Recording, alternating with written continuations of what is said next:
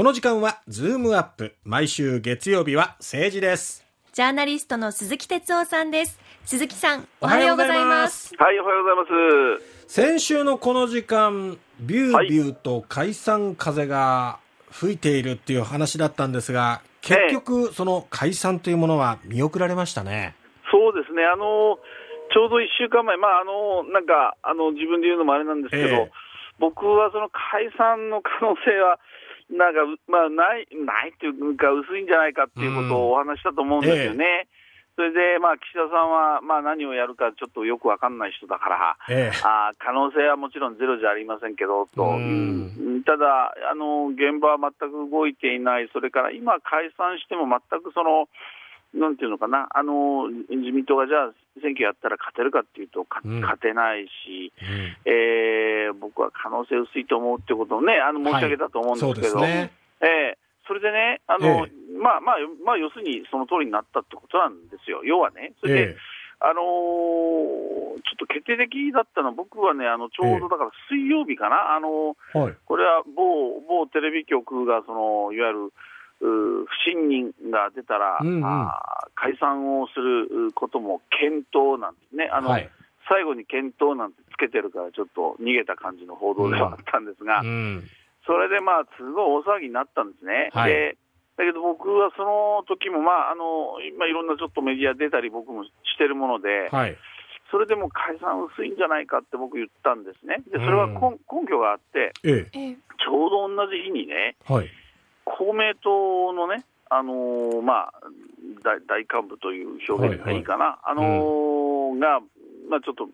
1対1で取材をしたら、はい、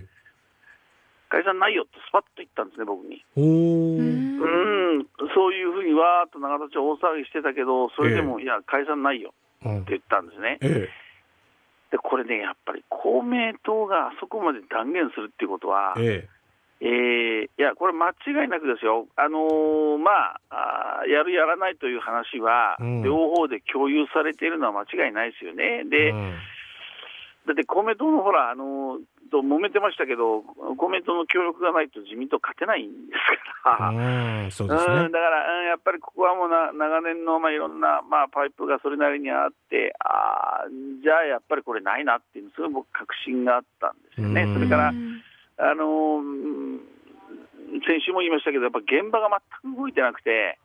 選挙って、あの実は、あのなんだろうな、あのその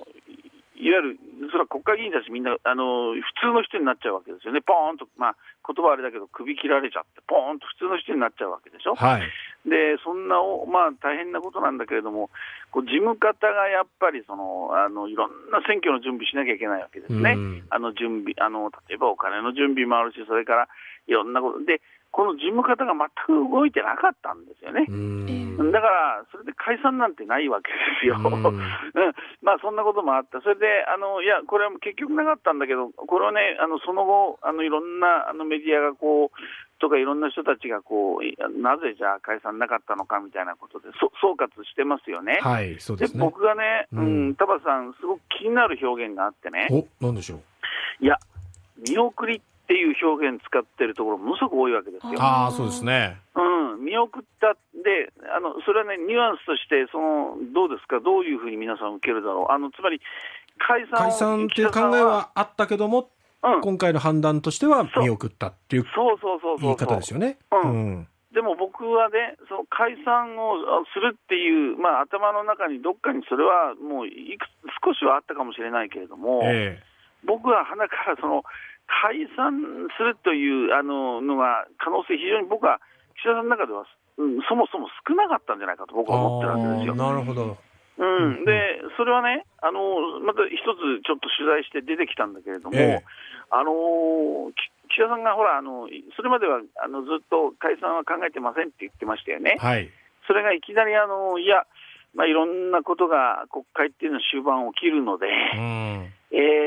さあ、どうなるかみたいな会見を13日にやったの覚えてます？その、はい、そうですね、えー、子育てのことをいろいろ言ったときにね、えー、えー、で、しかも最後にニヤッとしたでしょ？はい。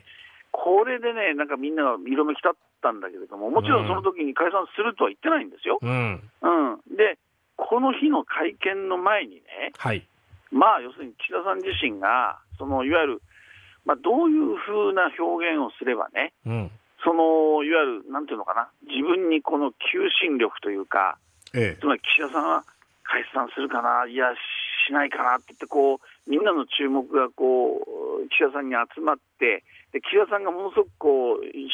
求心力を持つわけです。解散ってそういうもんじゃないですか。ええするかな、しないかな、えーやっぱりそのするしないは、これは総理、つまり岸田さん一人が握ってんだなっていうふうにこう存在感を高めて、求心力をこうも持てるわけです、この解散カードっていうのはね。うんだから、どういうふうに、まあ、あー解散、この会見で、えー表現すればね、えーうんこの求心力を持てるのかなと。うんいうようなことをどうも検討していたという話が入ってきたんですよ。うん。ということは、これやりませんよね。なそうですね。やるかやらないかをそのどういうふうにうまく言えばね、うん。表現、会見ですればその、それが保てるか、だから、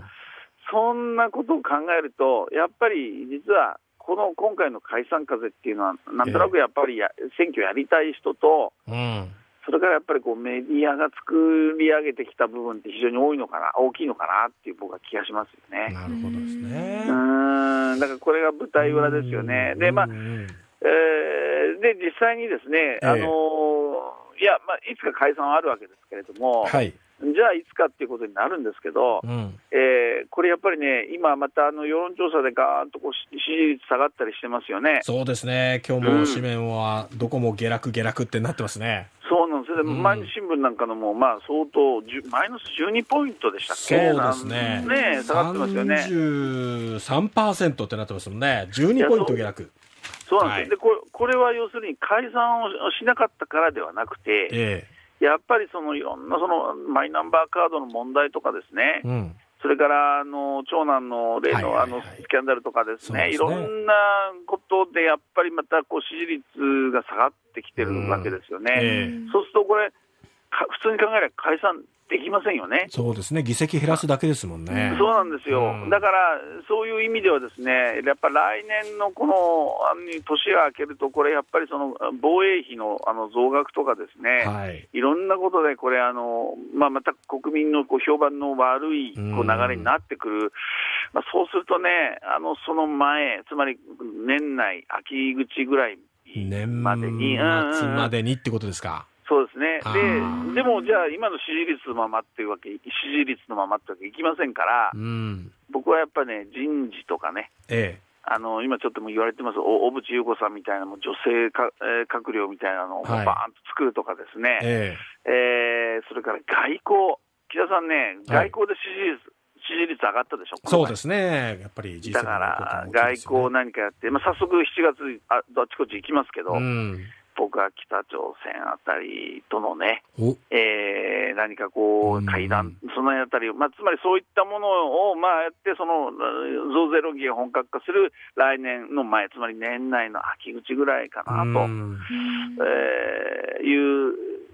気がしてるんですけどね。ちょうど総裁選までの任期も1年切れるぐらいってことですかね。そう、そうです。それで衆議院の任期も半分過ぎますからね。うん、そうですね。うん、うんだから、秋口が次の一つの大きな山かなと、解散のね、うん。えーそんな気がしてますけどそのね。あたりで支持率がまたどう出てるかっていうのもちょっとこう、睨みながらってことですね。そうなんです。で、各党ね、いろいろ裏側で動きありますから、またね、ええご報ごご報告します。あなんかおぜひぜひ面白い、面白い動き出てきてますよ。あ、そうですか。ああ、気になるな。ぜひまた次回もよろしくお願いします。わかりました。鈴木さんありがとうございました。はい、ありがとうございました。どうありがとうございましたも。失礼します。ジャーナリストの鈴木哲夫さんでした。